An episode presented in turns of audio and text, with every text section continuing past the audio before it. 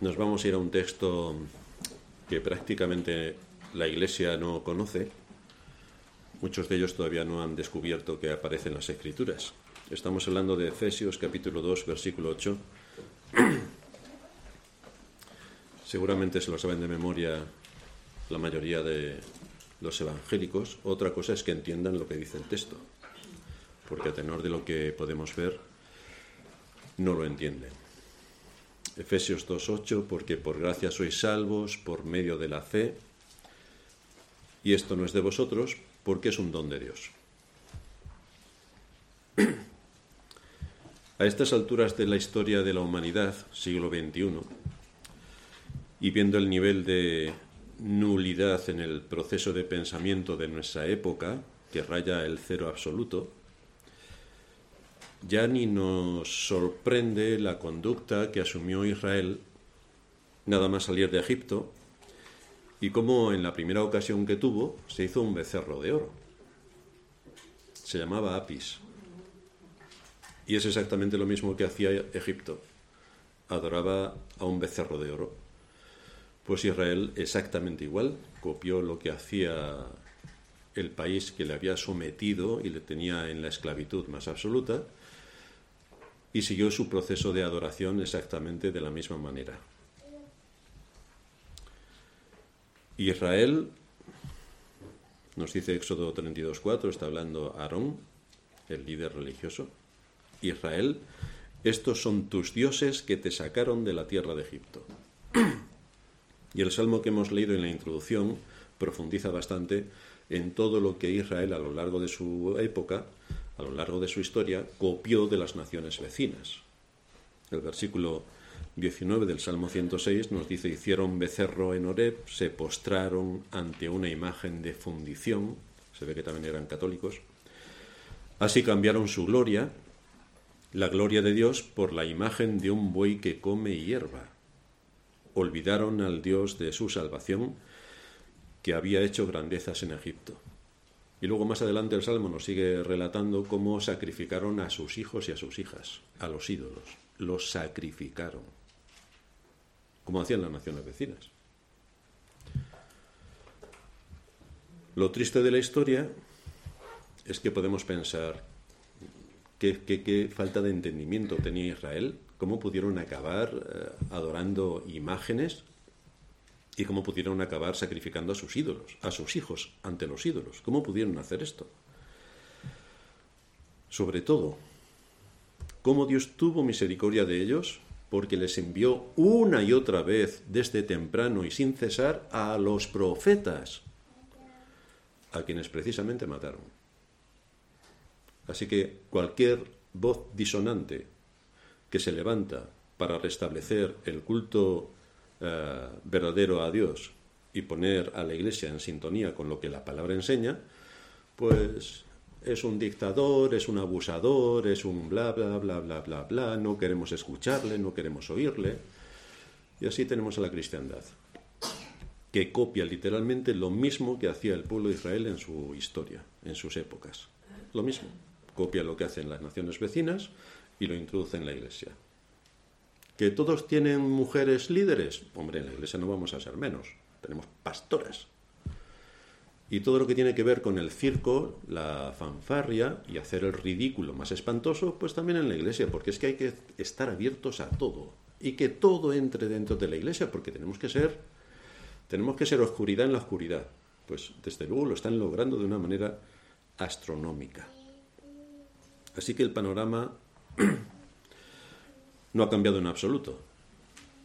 De un Israel idólatra y apóstata tenemos una iglesia evangélica que no es idólatra en el sentido de la católica, pero que es apóstata con toda la extensión del término. No tiene nada que envidiarle al pueblo de Israel, ni en su dureza de corazón, ni en su perversión, ni en su olvido del Dios que creó al ser humano. La iglesia sigue por el camino ancho, tan tranquila. Eso sí, dice que cree en Dios, pero va por el camino ancho. Así justifica el ir por el camino ancho. Piensa que solamente por decir creo en Dios va por el camino estrecho, pero esto no funciona así.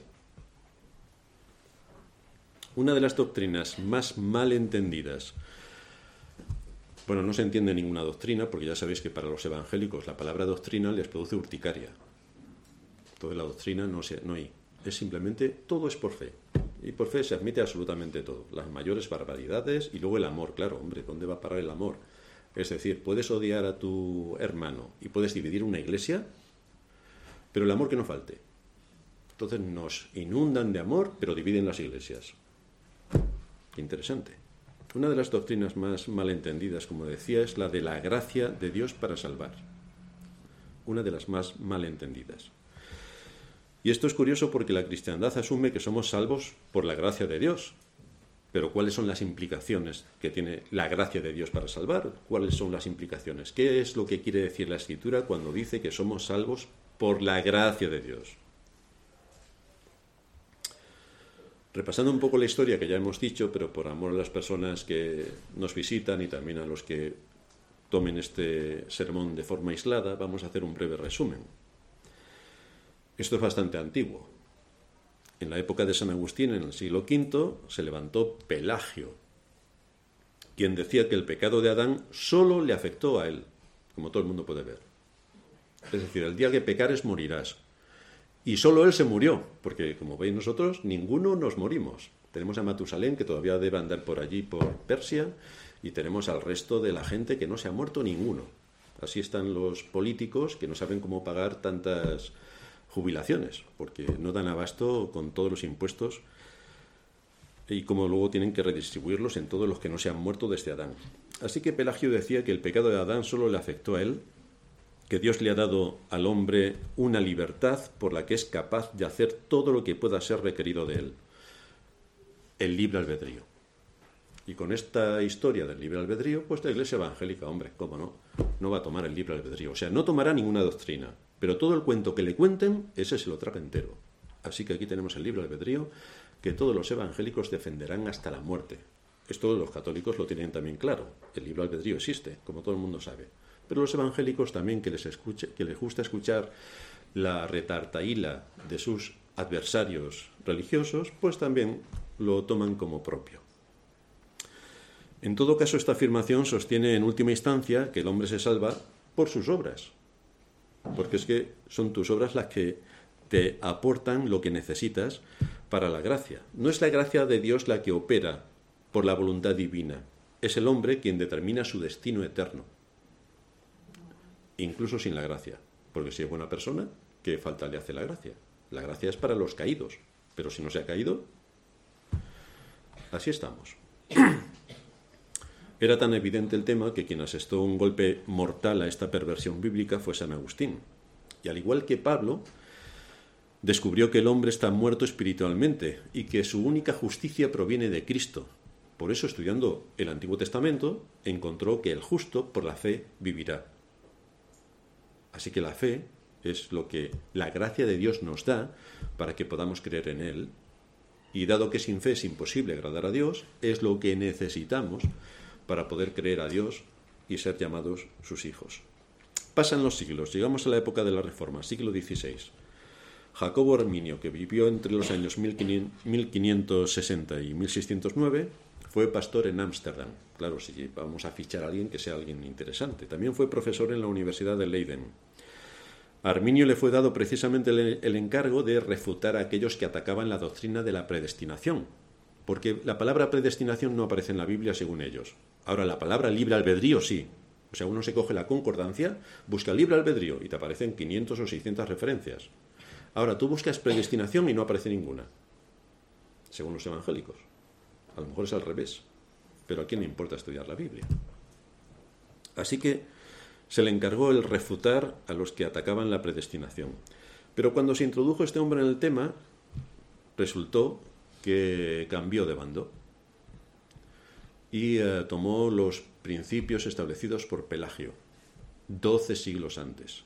Claro que a esto le ayudaron también los escolásticos que le aportaron bastante información. Esta doctrina, la doctrina arminiana se llama así por el apellido de Arminio, Jacobo Arminio, la doctrina arminiana, es la que cree el 90% de las iglesias evangélicas y el 100% de las católicas. Así estamos. Maquillan el pelagianismo para hacerlo mucho más digerible y lo dulcifican con el escolasticismo.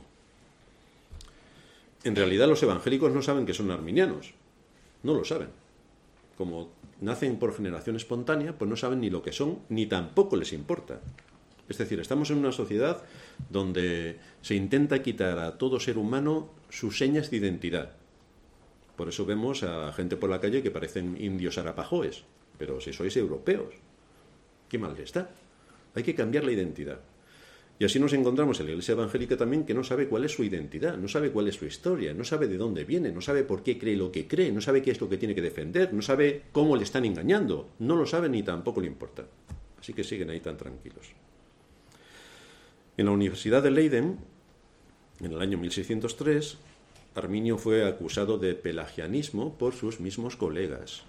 El, el pelagianismo en el siglo V fue declarado hereje por la Iglesia. Y aquí vuelve a salir. Los seguidores de Arminio entonces publicaron en el año 1610 un manifiesto con cinco puntos. En el primero decían que Dios ha decidido destinar para la salvación a aquellos que creyeran en Él. Y esto es lo que ya hemos dicho muchas veces, es que Dios es un adivino, que vio lo que iba a pasar en el futuro y dijo, anda, este es buena persona, pues lo voy a salvar. No sé si esto tiene mucho que ver con la gracia de Dios pero desde luego con ser adivino, según los evangélicos, sí. En segundo lugar, ellos dijeron que Cristo murió por todos los hombres, pero de manera que sólo los fieles gozarán de su perdón. Así que la muerte de Cristo es universal, pero solamente aquellos que son buenas personas se salvan. No sé si esto no contradice la doctrina de las obras, es decir, que somos salvos por las obras, pero según lo que dicen, tiene toda la pinta de que somos salvos por las obras. En tercer lugar, que el hombre recibe la fe salvadora mediante la gracia divina. Porque si por gracia sois salvos por medio de la fe, bueno, en este punto 3 reconocen que viene así. Pero, añaden el punto cuarto, se puede resistir a esa gracia o disponerse a recibirla y esto queda la elección del ser humano. Y este es el punto que hoy vamos a ver. Y en quinto lugar, ellos decían que no se excluye la posibilidad de perder la gracia, de perder la salvación. No se excluye. Un, sínodo nacional de la Iglesia se convocó en la ciudad de Dort en el año 1618 para examinar las enseñanzas de Arminio que estaba pulverizando toda la cristiandad. Tú predicas la verdad y te escuchan cuatro. Predicas la mentira y son cuatro mil millones. Esto solamente lo podéis ver ahora en los seguidores de YouTube que de tanta lata nos dan sale uno que dice una payasada monumental, 250.000 visualizaciones. Tú dices la verdad y te escucha tu mujer y tú. Estupendo. Pero ¿a quién le importa la verdad? ¿A quién le importa la verdad? El sínodo de Dor se reunió en 154 sesiones durante siete meses y desde luego no admitió la doctrina arminiana porque contradecía radicalmente la enseñanza de las escrituras. Por tanto, formuló cinco puntos que se llaman calvinistas. Pero no es que Calvino se lo inventó, Calvino, ya se había muerto. Simplemente que la Iglesia, eh, los seguidores de Arminio redactaron cinco puntos y como respuesta a sus cinco puntos, pues establecieron los cinco puntos, que son las cinco doctrinas de la gracia que nosotros defendemos y que son conocidas vulgarmente como los cinco puntos calvinistas.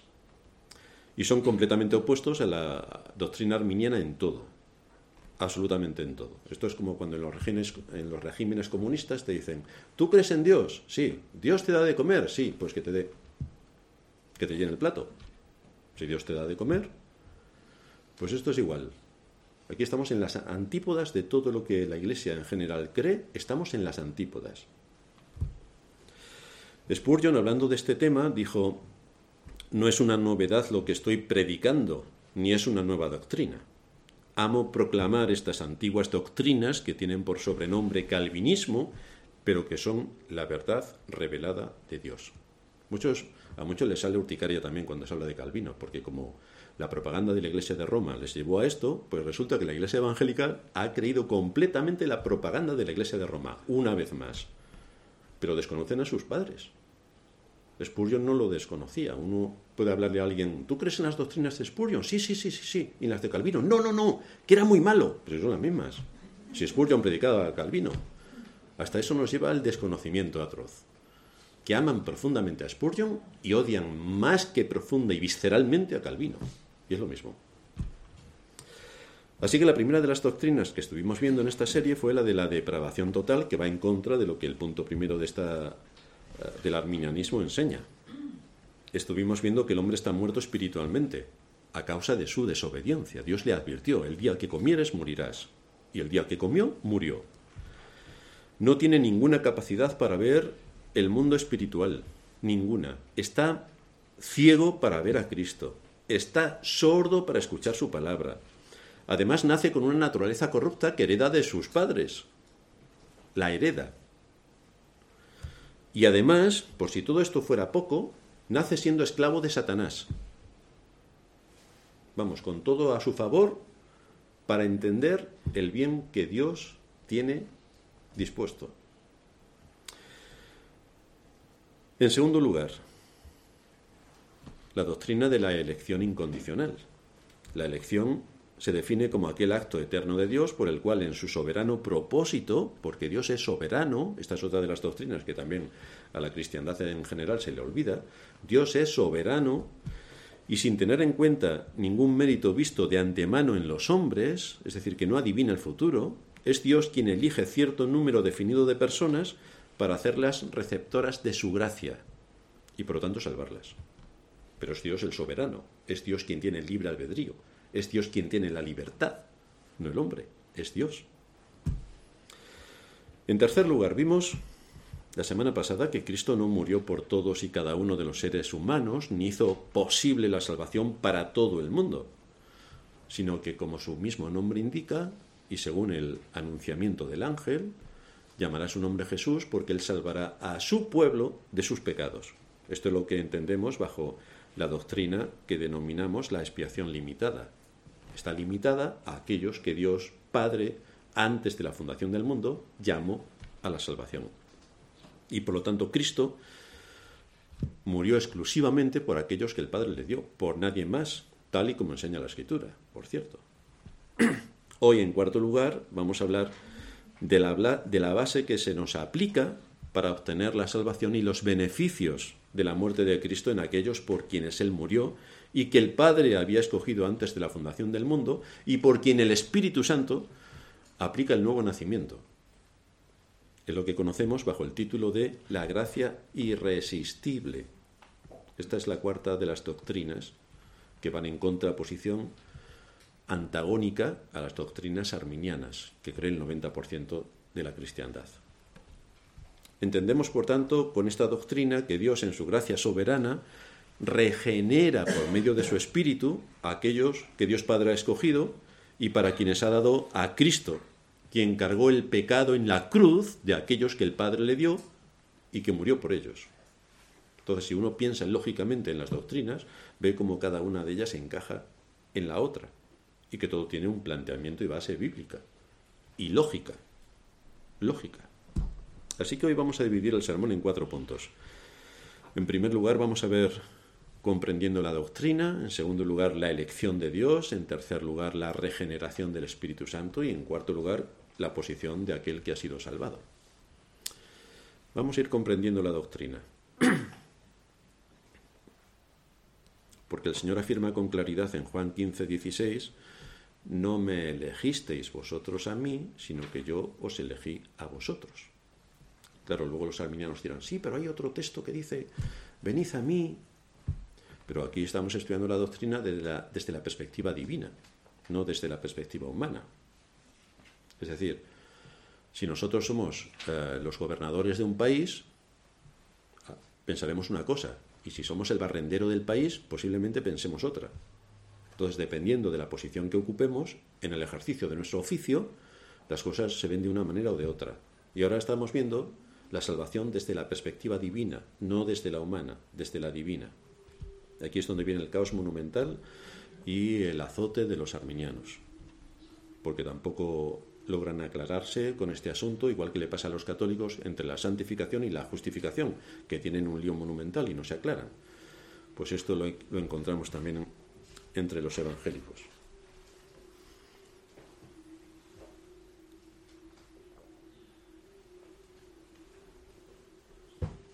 Es Dios quien toma la iniciativa en la salvación y lo hace de pura gracia que Él otorga a quien quiere, porque para eso es Dios. Él otorga su gracia a quien quiere.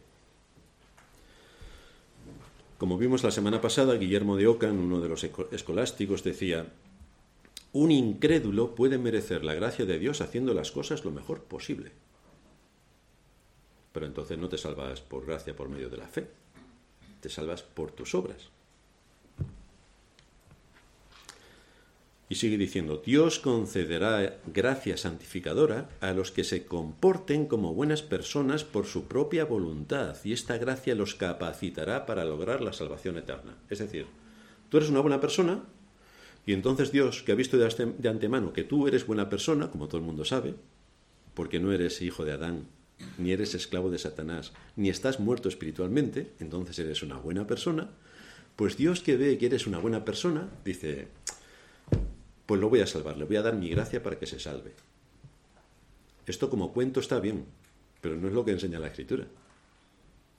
Así que el relato, como de los muchos relatos que hay, gracias por, por ser infectados de la doctrina romana, pues la iglesia cristiana evangélica se lo cree. Pero esto no es lo que enseña la escritura. Es completamente imposible que un ser que está muerto espiritualmente, que está corrompido hasta la médula, y que es esclavo de Satanás, pueda hacer buenas obras para que Dios de antemano lo mire y entonces le elija. Como cuento, repito, está bien, pero no es lo que enseña la escritura. Los evangélicos que tanto presumen de la Biblia, resulta que la Biblia es lo que más ignoran. Y muchos evangélicos que nos escuchan a través de las redes dirán, no, no, nosotros conocemos la Biblia, recítame el primer mandamiento. Y te dirán, amarás a Dios sobre todas las cosas. Vaya, ya te hemos pillado. Eso es lo que dice la Iglesia Católica, pero no es lo que dice Sodo 20. Bueno, pero da igual. Hombre, pero si da igual, o sea, en, asuntos legales da igual. Cuando la ley es sumamente específica. ¿Cómo que da igual? Pero así están los evangélicos, que les da todo igual. No les importa su enseñanza, la enseñanza de la escritura. Se acercan a la escritura con prejuicios, siguen el relato y la propaganda que desde las filas de los romanos les han repetido, y lejos de tener un espíritu enseñable para que cuando se les muestran las doctrinas las puedan entender, más bien te atacan, te dicen que eres un listo y te dicen de todo menos guapo. Pero aquí no se trata de ser más listo o menos listo, sino estudiar.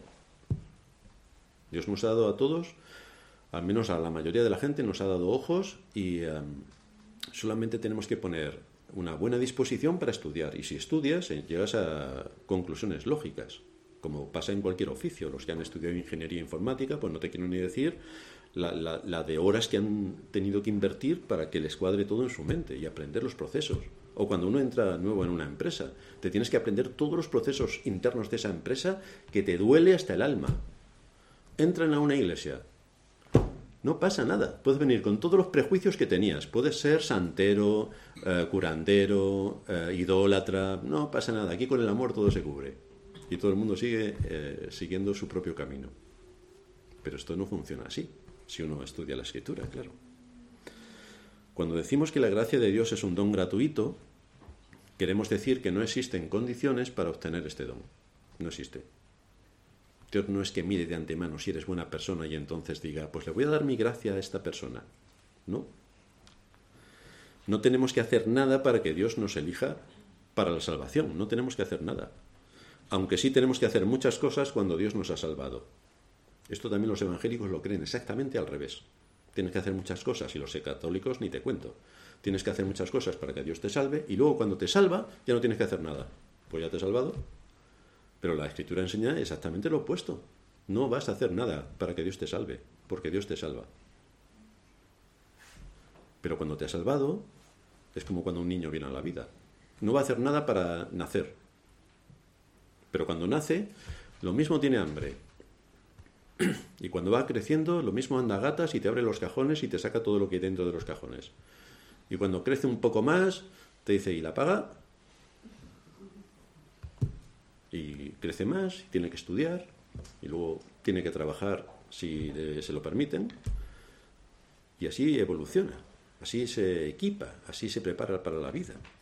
Pues es lo mismo que ocurre con la salud espiritual y con venir a la vida espiritual.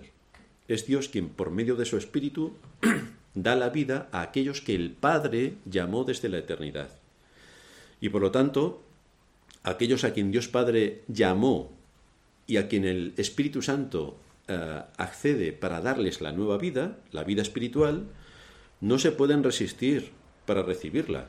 Esto como que, según los arminianos, Dios te da la gracia y tú puedes resistir la gracia. Es como viene un niño a este mundo y el niño dice, pues me voy a morir. Pero eso es completamente ilógico y absurdo. ¿Cómo que alguien que viene a la vida espiritual dice que no le interesa la vida espiritual? Pero ya no depende de que le interese, es que ya ha venido a la vida, ya es un ser vivo, espiritualmente hablando. Por eso llamamos a esta doctrina gracia irresistible, porque cuando el Espíritu Santo opera el nuevo nacimiento, ya has nacido. Ya no puedes hacer nada, ya has nacido. Cuando decimos que el hombre no puede rehusar la, la gracia de Dios, estamos diciendo exactamente lo opuesto a lo que se predica en la mayoría de las iglesias evangélicas, y en todas las católicas, y por supuesto las ortodoxas y todas las demás. Es lo opuesto.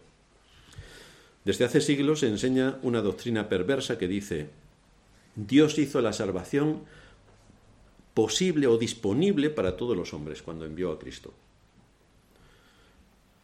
Y, por lo tanto, ya hemos visto en sermones pasados cómo la salvación, según ellos, depende del hombre. La salvación depende del hombre. El hombre tiene que decidir si quiere ser salvado. Pero ¿qué error presenta esta postura que asumen? Pues el primer error es que desconocen completamente la escritura. Porque si estudian la escritura verán que no es así desde la perspectiva divina. Porque si fuera así, si aceptara lo que la cristiandad en general defiende, la fe sería un mérito. Yo pongo la fe, pongo mi fe. En muchas confesiones de las iglesias evangélicas se, eh, detalla que tú tienes que aportar tu fe. Pero en el momento en el que yo aporto mi fe, es una obra mía. Es mi fe la que yo aporto. Así que Dios me debe algo. Porque al final yo hago una aportación. Curiosamente la escritura dice que por las obras de la ley ningún ser humano se justificará. Y resulta que la cristiandad dice que se justifica por medio de la fe, que ellos ponen por sí mismos. Pero esto es incongruente con la enseñanza de la escritura. El hombre no tiene capacidad por sí mismo para decidir algo respecto a su salvación, porque además el hombre no desea su salvación. El hombre es enemigo de Dios desde que nace. Es su más mortal enemigo. Y nos dice la escritura que Dios está airado con el pecador todos los días. Claro que alguien dirá, pero yo no soy pecador. No voy a decir ningún comentario adicional. Pero el asunto es que todos hemos pecado, todos estamos destituidos de la gloria de Dios. No hay justo ni aún uno, no hay quien entienda, no hay quien busque a Dios. Nada.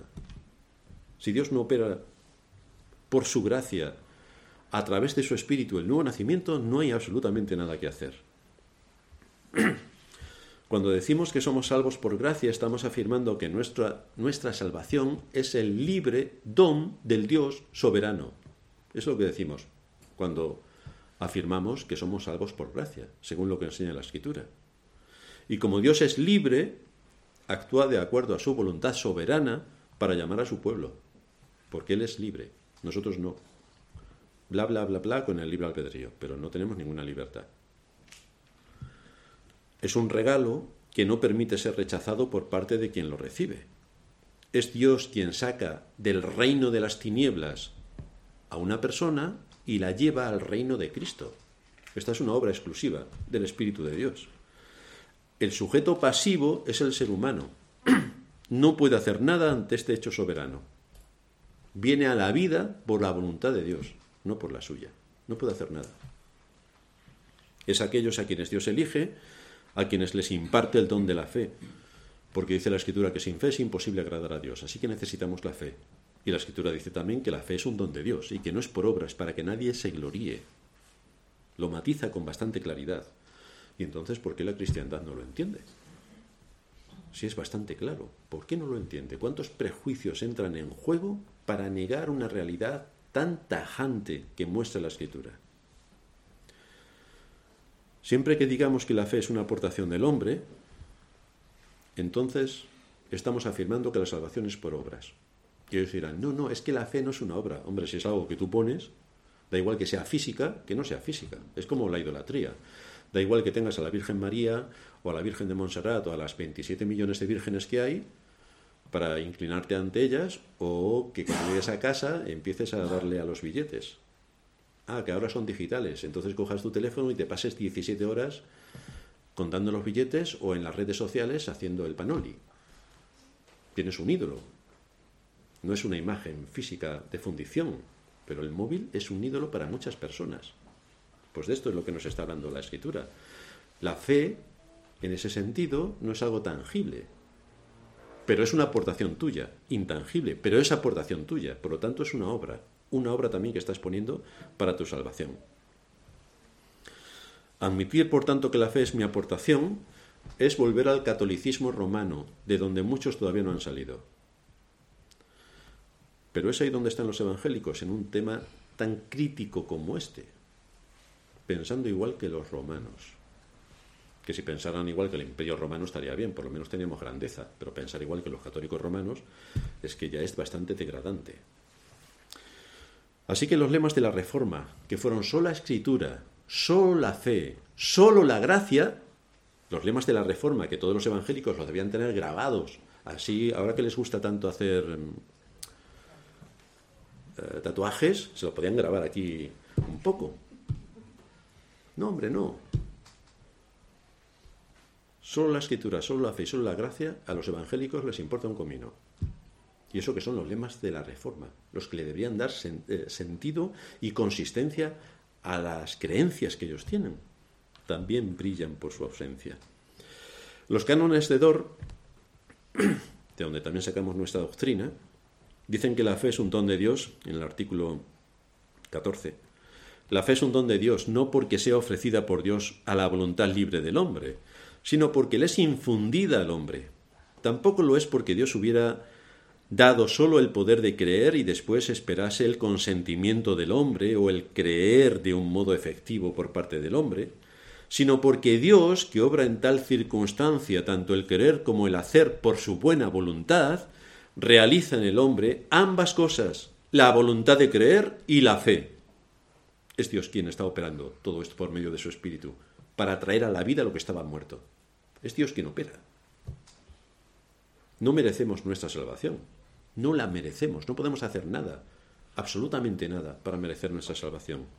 No ganamos nuestra salvación con algo que nosotros podamos hacer y que aportemos para que Dios se fije en nosotros. Nuestra salvación es un don inmerecido. Esto es la gracia. Un don inmerecido, la gracia. Por tanto, cuando decimos que somos salvos por gracia, queremos decir que nuestra salvación es el libre e inmerecido regalo de Dios, quien según su voluntad lo otorga a quien Él quiere libremente. No a todo el mundo, a quien Él quiere. Estos son los que fueron entregados a Cristo. De los que me diste, no he perdido ni uno. Estos son los que fueron entregados a Cristo. Esto nos lleva a nuestro segundo punto, la elección de Dios. Al principio del Evangelio de Juan se destaca que los que reciben a Cristo se convierten en hijos legítimos de Dios. Los que creen en el nombre de Cristo lo son por la obra que Dios ha hecho en ellos por medio de su Espíritu para traerlos a la vida, operando el nuevo nacimiento. Y también luego Cristo muriendo en su lugar. Una vez que la ley ha sido satisfecha porque nuestra deuda delante de la ley la ha pagado Cristo, entonces Dios nos adopta como hijos, cosa que antes no éramos. Ya sabéis también lo que hemos repetido en numerosos sermones, que la cristiandad se cree, que todos los que vivimos en este mundo somos hijos de Dios, nuevamente en contra de toda la enseñanza de la Escritura. Juan dice en el capítulo 1, versículo 11, que a lo suyo vino y los suyos no le recibieron, mas a todos los que le recibieron, a los que creen en su nombre, les dio potestad de ser hechos hijos de Dios. Y aquí también se, se acogen los arminianos para decir, lo está diciendo clarísimamente, a todos los que le recibieron, los que quieran, a los que creen en su nombre, los que quieran, a estos les dio potestad de ser hechos hijos de Dios, a aquellos que quieran, si no hubiera otro versículo después. que rebate completamente esta posición, porque dice que estos que le han recibido, los que han creído en su nombre, y a los cuales les ha dado la potestad de ser hechos hijos de Dios, a estos no son engendrados de sangre, es que no te tienes que ir 17 capítulos después, es que es el siguiente versículo. No son engendrados de sangre, ni de voluntad de carne, ni de voluntad de varón, sino que son engendrados por Dios. Estos son engendrados por Dios. No se les deja a su libre albedrío. Es que estos ya han sido tomados por Dios, ya han sido engendrados directamente por Dios. Por eso son hijos de Dios, porque son engendrados por su espíritu. La gente cree que ellos mismos pueden venir a la vida. La gente cree, la cristiandad, claro, que ellos pueden escuchar a Cristo estando muertos. Y entonces pueden decidir si se convierten o no. Pueden decidir si cambian de reino o no. Es decir, tú eres cubano. Pues llegas aquí a España y dices, pues yo me voy a hacer español porque quiero. Mañana soy español. Ah, muy bien. ¿Y la ley? A lo mejor hay que hacer algunos trámites legales, digo yo, no sé. Pero parece ser que en el mundo eh, espiritual esto no existe para los evangélicos. Pueden escuchar a Cristo estando muertos, pueden decidir si se convierten o no estando muertos, pueden cambiar de reino o no sin ninguna capacidad legal, pueden pasar de muerte a vida porque ellos quieren, esto a pesar de ser esclavos de Satanás, pero fijaos lo que dice la escritura en Juan 3:6. Lo que es nacido de la carne, carne es. Y lo que es nacido del espíritu, espíritu es. Entonces, si alguien no viene a la vida por medio de la operación que lleva a cabo el espíritu, regenerando o produciendo el nuevo nacimiento, ¿cómo puedes tú despertar a la vida? ¿Cómo puedes estar vivo espiritualmente si el espíritu no ha hecho nada?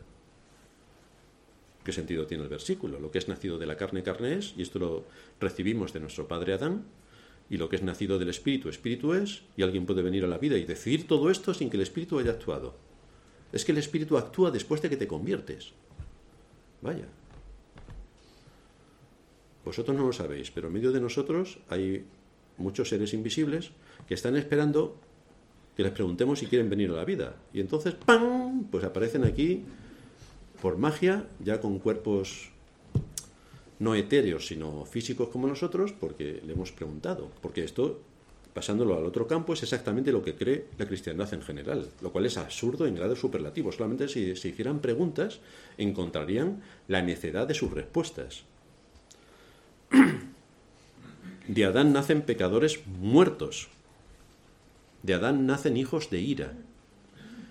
Y de Adán nacen esclavos del pecado. Esto es lo que nos ha dado Adán una herencia espectacular, pero es nuestra herencia. Y nadie con esta herencia puede, hacer puede hacerse hijo de Dios porque Él quiera, sin más.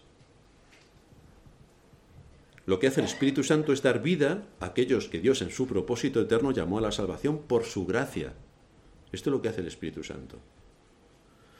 Este nuevo nacimiento es una obra exclusiva del Espíritu de Dios, exclusiva suya. Nadie puede, poner, nadie puede venir a la vida si no es a través de la operación que realiza el Espíritu Santo. Y este es el medio por el que los hombres van a mirar a Cristo, y van a creer en Cristo, y van a aceptar a Cristo, y van a abrazar a Cristo. Por eso dice también Juan 3:14 que como Moisés levantó la serpiente en el desierto, así es necesario que el Hijo del Hombre sea levantado para que todo aquel que en él cree no se pierda, mas tenga vida eterna pero solamente creen si el Espíritu Santo ha operado el nuevo nacimiento. No cree cada uno porque quiere. Cree cada uno que Dios llamó a la salvación, sobre quien el Espíritu Santo ha actuado, ese, en cuanto escuche la voz de Cristo, va a saber que es su pastor. Ese. En tercer lugar, tenemos la evidencia, la regeneración que lleva a cabo el Espíritu Santo. Uno de los grandes consuelos que Cristo ha dado a su pueblo es la seguridad de que en medio del pueblo de Dios va a morar el Espíritu Santo. Hay una promesa específica para que cuando la Iglesia de Dios se reúne, hoy en el Día del Señor, el Espíritu de Cristo esté entre nosotros. El Señor define al Espíritu Santo como al Espíritu de verdad, el Consolador, el espíritu de santificación, que es lo que significa Espíritu Santo. Por eso en Juan 14, 16 nos dice la escritura, yo rogaré, está hablando el Señor, yo rogaré al Padre y os dará otro consolador para que esté con vosotros para siempre. El espíritu de verdad. Ahora, ¿a la iglesia le interesa el espíritu de verdad? ¿O le interesa el circo? Al cual el mundo no puede recibir. Al cual el mundo no puede recibir. Entonces, esto de que Cristo murió por todos los hombres, esto es de que la gracia de Dios es universal, pero si la Escritura dice que el mundo no va a recibir al Espíritu, porque el Espíritu no va a estar produciendo nuevo nacimiento en todos y cada uno de los seres humanos del mundo, no lo hará.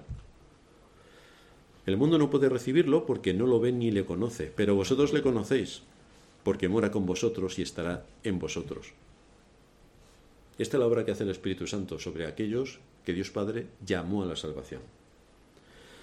Y el Señor sigue diciendo en Juan 15, 26 que cuando venga el consolador a quien yo os enviaré del Padre, el Espíritu de verdad, el cual procede del Padre, insiste, Él dará testimonio acerca de mí. Él hablará todo lo que tiene que ver con los aspectos vitales de la salvación. El Espíritu es el que mueve a la iglesia, es el que nos da vida como iglesia.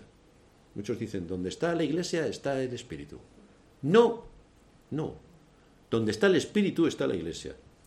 Así que si eh, leéis o escucháis alguna de las publicaciones que hay que dicen, hoy domingo a las 7 de la tarde convocamos al Espíritu Santo para que venga, en fin.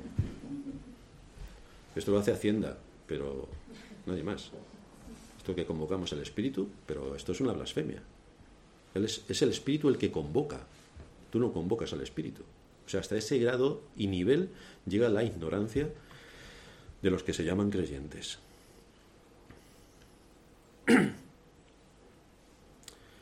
Y luego, claro, convocan al espíritu para hacer qué? Ponen la mano en la cabeza y la gente se cae. Tocan al otro y empieza a saltar. Y así van pasando por la iglesia, como ya sabéis, o echan aceite al precio que está, porque todo el aceite, como todo el mundo sabe, el aceite de oliva, todo viene de Ucrania, como todo el mundo sabe, pues entonces, imaginaos el precio que alcanza el aceite de Ucrania, que no podemos, no sabemos cómo hemos podido vivir las culturas mediterráneas sin Ucrania durante los 10.000 años de vida que tiene la Tierra. Cuando el Espíritu venga, nos dice la Escritura, convencerá al mundo de pecado, de justicia y de juicio. Pero esto tampoco le interesa mucho a la cristiandad, la obra del Espíritu Santo, que convence de pecado, convence de pecado, porque cuando uno ve lo que hacen estas iglesias, parece que están motivando el pecado, pero no es la labor del Espíritu. El Espíritu convence de pecado. Convence de pecado y lleva a cabo toda la obra que tiene que ver previa para escuchar la voz de Cristo. Es el Hijo, se nos dice en Juan 5:21, que a los que quiere da vida, a los que están espiritualmente muertos, es a quienes llama la vida según la voluntad de su Padre, no según la voluntad del hombre. De cierto, de cierto os digo, viene la hora y ahora es, cuando los muertos oirán la voz del Hijo de Dios y los que la oyeren vivirán. Pero ¿qué muerto oye la voz de Dios? Si está muerto. A no ser que haya una operación del Espíritu por medio. Porque el Espíritu siempre opera en un muerto trayéndolo a la vida. Y ese sobre quien el Espíritu Santo ha actuado, oye la voz de Cristo, oye la voz del Hijo de Dios, y entonces es porque tiene vida, vida eterna. Por eso dice el Señor también en otro texto, en Juan 10:27, que mis ovejas oyen mi voz y yo las conozco y me siguen y yo les doy vida eterna y no perecerán jamás, ni nadie las arrebatará de mi mano. Nadie. Esto luego lo veremos en la quinta doctrina. Mi Padre que me las dio es mayor que todos, y nadie las puede arrebatar de la mano de mi Padre. Nadie. Y esta es una confirmación una vez más de que la salvación no se pierde. Es imposible que la salvación se pueda perder porque no depende de ti. Depende del Dios soberano. Y el Dios soberano que te dio la salvación es el que se asegura de que llegues hasta el final. Juan nos muestra que solo los que son traídos por el Padre van a venir a Cristo. Y más adelante, en los textos que aparecen en Juan, el Señor le dice a sus discípulos que la capacidad de acudir a Él para obtener la vida eterna era dada únicamente por el Padre. Juan 6, 65. Por eso os he dicho que ninguno puede venir a mí si no le fuere dado por el Padre. Ninguno puede venir a mí. No es que no quiera, es que no puede. Según lo que nos muestra el Evangelio de Juan, aquellos que fueron escogidos por el Padre son redimidos por el Hijo y son regenerados y capacitados para creer por el Espíritu Santo. Esta es la obra de la Trinidad, la obra trina que lleva a cabo la salvación. Por eso dijo el Señor, yo soy el camino y la verdad y la vida. Nadie viene al Padre si no es por mí. Así que no hay otro camino para llegar a Dios salvo Cristo. Y Cristo muere solamente por aquellos que el Padre le dio. Lo que vemos aquí es la secuencia continua y permanente de a dónde nos llevan las doctrinas y cómo una está enlazada con la otra. Y son, eh, no, no, se pueden eh, desligar la una de la otra, porque están íntimamente unidas. En cuarto lugar, llegamos a la posición de aquel que ha sido salvado. El asunto es que los que son salvos no llegan a esta posición porque deciden sobre su salvación, como ya ampliamente nos muestra la Escritura desde la perspectiva divina. Es una obra de Dios. Pero sí que a aquellos que han sido llamados por Dios a la salvación, se les requiere de ellos la santificación.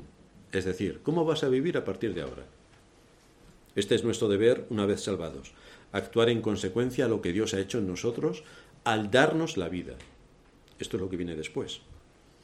No confundamos lo que el Espíritu hace ah, dándonos la vida con lo que nosotros tenemos que hacer después de que nos ha sido dada la vida. En el nacimiento somos pasivos, pero cuando hemos venido a la vida ya no somos pasivos, somos activos.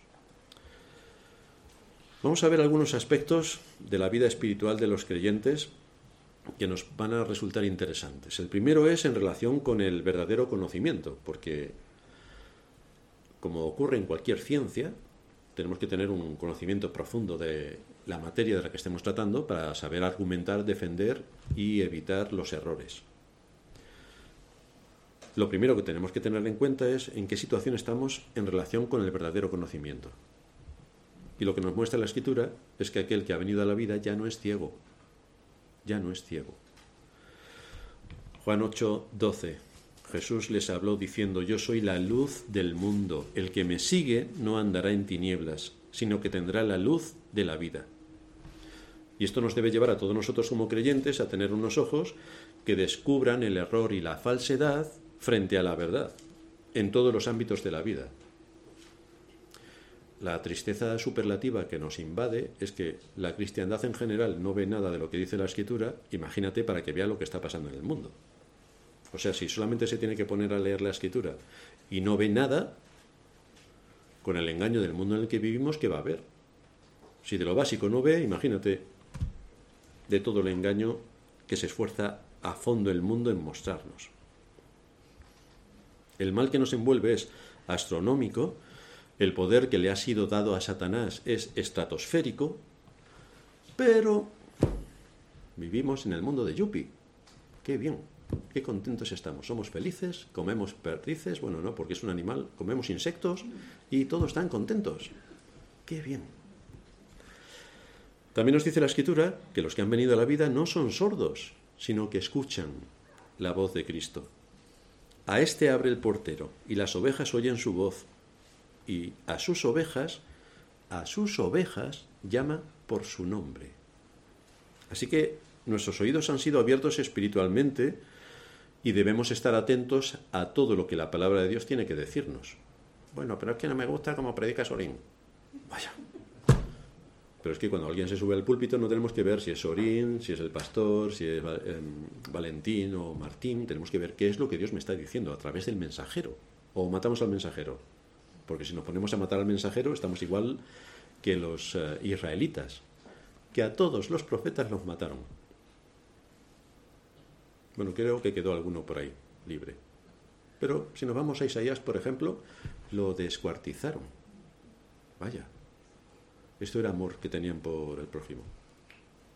Así que todos los que les hablaron la palabra de Dios acabaron con ellos, porque atentaba contra sus eh, deseos o inclinaciones. Entonces lo mejor cuando no queremos que el mensajero nos moleste es matamos al mensajero y ya estamos genial. Acordaos de todas formas que el mayor castigo que Dios puede traer para los creyentes es quitarle a sus pastores. ¿No queréis pastores? Pues no os preocupéis. Así que quizá haya que orar en ese ámbito para que tengamos oídos para escuchar lo que la palabra de Dios cada día del Señor tiene que decirnos. si estudiamos las escrituras, podemos ver el alcance al que nos llevan las escrituras en todas las áreas de la vida, en todos los ámbitos donde se desarrolla la actividad del ser humano. De hecho, con la Reforma hubo una revolución en las artes, en las ciencias y en las letras, porque la escritura afectó a todos los ámbitos de la vida. Hoy no, no. Hoy no rezamos de casualidad, porque si no, vamos, si se despista un poco alguno de nuestros antecesores, estaríamos aquí con los padres nuestros igual que los católicos romanos. Pero hay muchas cosas que tenemos que hacer en este mundo.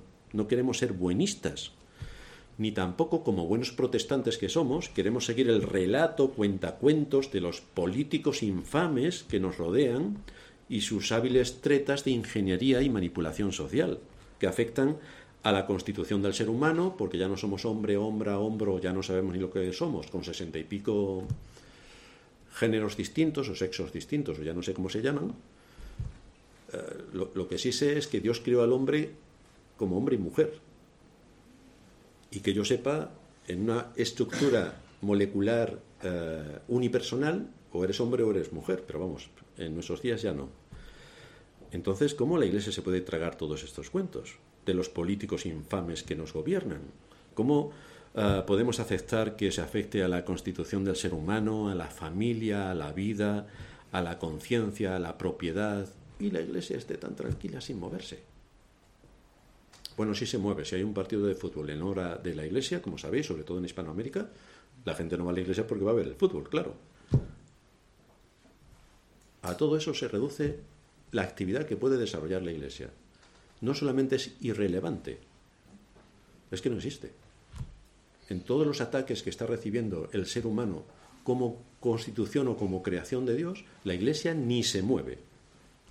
Tampoco es que la iglesia a nivel institucional se tenga que meter en temas políticos, pero queridos hermanos, que cada uno sabe la función que tiene que hacer en el medio donde Dios le ha puesto y luchar y si es posible llegar a presidente antes de que lo maten y pueda hacer algo positivo por el mundo en el que vivimos.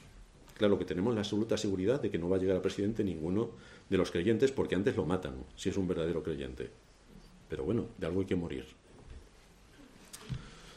En definitiva, tenemos que ser responsables delante de Dios con aquello que Él ha puesto en nuestras manos. Y desde luego lo que ha puesto es que no nos traigamos el cuentacuentos que nos cuentan y que defendamos allí donde estamos la verdad según las escrituras. Porque vivimos en el mundo de la mentira. Así que muchas cosas tenemos que defender para no caer en el cuentacuentos. Juan 18:37 le dijo Pilato al Señor, luego, ¿tú eres rey? Respondió el Señor, tú dices que yo soy rey. Yo para esto he nacido y para esto he venido al mundo, para dar testimonio de la verdad. Todo aquel que es de la verdad oye mi voz. Así que lo mismo tenemos que hacer algo más de lo que hacemos. Lo mismo tenemos que hacer algo más de lo que hacemos. Otro aspecto en relación con la vida espiritual de los creyentes, nuestros afectos espirituales, nuestros sentimientos. El Señor da por hecho que sus seguidores lo amarán. Si me amáis, guardad mis mandamientos. Claro, esto en la cristiandad también nos resulta sorprendente, porque según los cristianos evangélicos, como no estamos bajo la ley, sino bajo la gracia, no hay que guardar los mandamientos. Anda, pero entonces aquí se ha equivocado el Señor. Si me amáis, guardad mis mandamientos. ¿O cómo es esto? ¿O quien se ha equivocado son los, los que se llaman cristianos? Juan 14, 23, el que 21, el que tiene mis mandamientos y los guarda, este es el que me ama. Vaya, pues se ve que sí que, que guardar los mandamientos. Juan 14, 23, el que me ama, mi palabra guardará. Juan 14, 24, el que no me ama, no guarda mi palabra. Así que lo mismo, lo mismo le tendría que dar una vuelta a la doctrina a la iglesia evangélica. Lo mismo le tendría que dar una vuelta a la doctrina porque está bastante lejos de lo que enseña la escritura.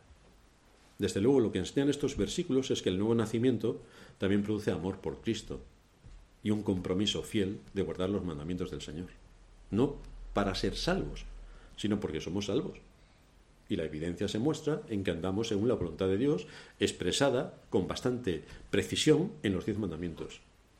Esto es lo que enseñó el Señor, esto es lo que enseñó el apóstol Pablo y esto es lo que enseña la Escritura en general. ¿A qué conclusión nos lleva todo esto? Pues que es por la soberana e irresistible gracia de Dios, que es quien salva a quien quiere, el método que él usa para protegernos del príncipe de las tinieblas para sacarnos del reino de la oscuridad y llevarnos al reino de la luz. Nuestra lucha, dice la Escritura, no es contra carne ni sangre, sino contra poderes y potestades de las tinieblas. Pero aparte de los marcianos, ¿alguien cree en esto? ¿La Iglesia cree en esto? Porque tenemos un ataque continuo para erradicar todas las doctrinas, todos los principios, todos los valores y absolutamente todo lo que la escritura nos enseña que debemos defender como iglesia. Nuestra lucha no es contra carne ni sangre, sino contra poderes y potestades de las tinieblas. Y precisamente en nuestra época, donde las guerras convencionales casi no existen, o si existen es para vender munición y tanques, pero si les quitas el negocio se acabó la guerra, estamos en otra guerra para someter a las conciencias y anular a Dios de absolutamente todo lugar donde aparezca su nombre. Ya sabéis que en la Constitución de la Unión Europea se quiere quitar todo vestigio de cristianismo, claro. Se quiere anular absolutamente todo lo que tenga que ver con Dios.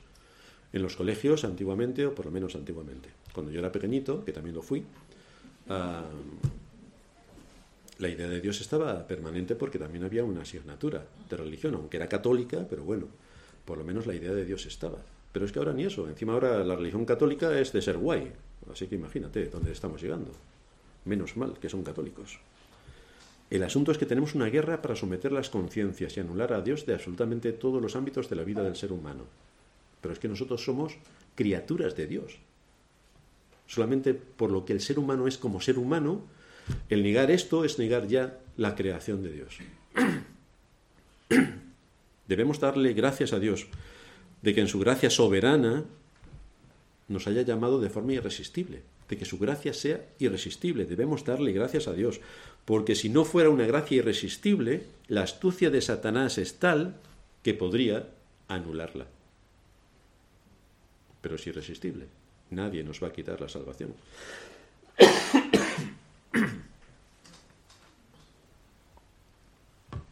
No somos lo bastante fuertes como para enfrentarnos con las huestes infernales. Bueno, ni siquiera contra un ángel podríamos hacer nada, porque son seres sumamente poderosos. Por eso necesitamos la gracia de Dios, para que nos sustente, para que nos guarde, para que nos preserve y para que nos lleve hasta aquel gran día cuando entremos en nuestro reino celestial.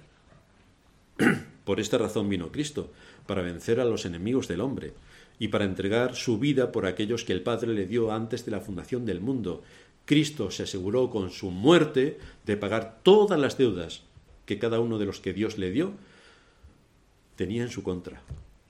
Cristo limpió el pecado de todos aquellos que el Padre le dio. Y el Espíritu Santo regeneró a todos aquellos que el Padre le dio a Cristo. Esta es la gran doctrina de la gracia irresistible. Que absolutamente nada, ni nadie puede hacer nada ni algo para quitar la gracia de Dios que nos ha sido concedida en Cristo y que nos ha dado el don de la fe para creer a Cristo y para aceptar a Cristo. Seguiremos con esta doctrina en, posteriores sermones, pero como introducción para saber cuál es la gracia, la sublime gracia de Dios, pues aquí tenemos unas amplias, unos amplios argumentos que nos muestran el alcance de la salvación. Vamos a terminar en oración. Padre nuestro que estás en los cielos, gracias te damos por habernos dado en Cristo la salvación, pero también por previamente cómo tu gracia fue la que operó en todos aquellos que luego fueron llamados en el cumplimiento de tu obra de redención en nuestra propia historia, como en un momento concreto pudimos escuchar la voz de nuestro pastor que nos llamó por nuestro nombre pero que previamente a esto ya tu Espíritu había operado para que nuestros oídos pudieran escuchar la voz que nos llamaba a la salvación. Gracias por la obra irresistible que haces en medio de tu pueblo y gracias porque tú eres el Dios soberano, que haces tu voluntad en los cielos y en la tierra sin que nadie pueda interponerse en tu determinación. A ti que eres el Dios eterno te damos las gracias por todo esto. Amén.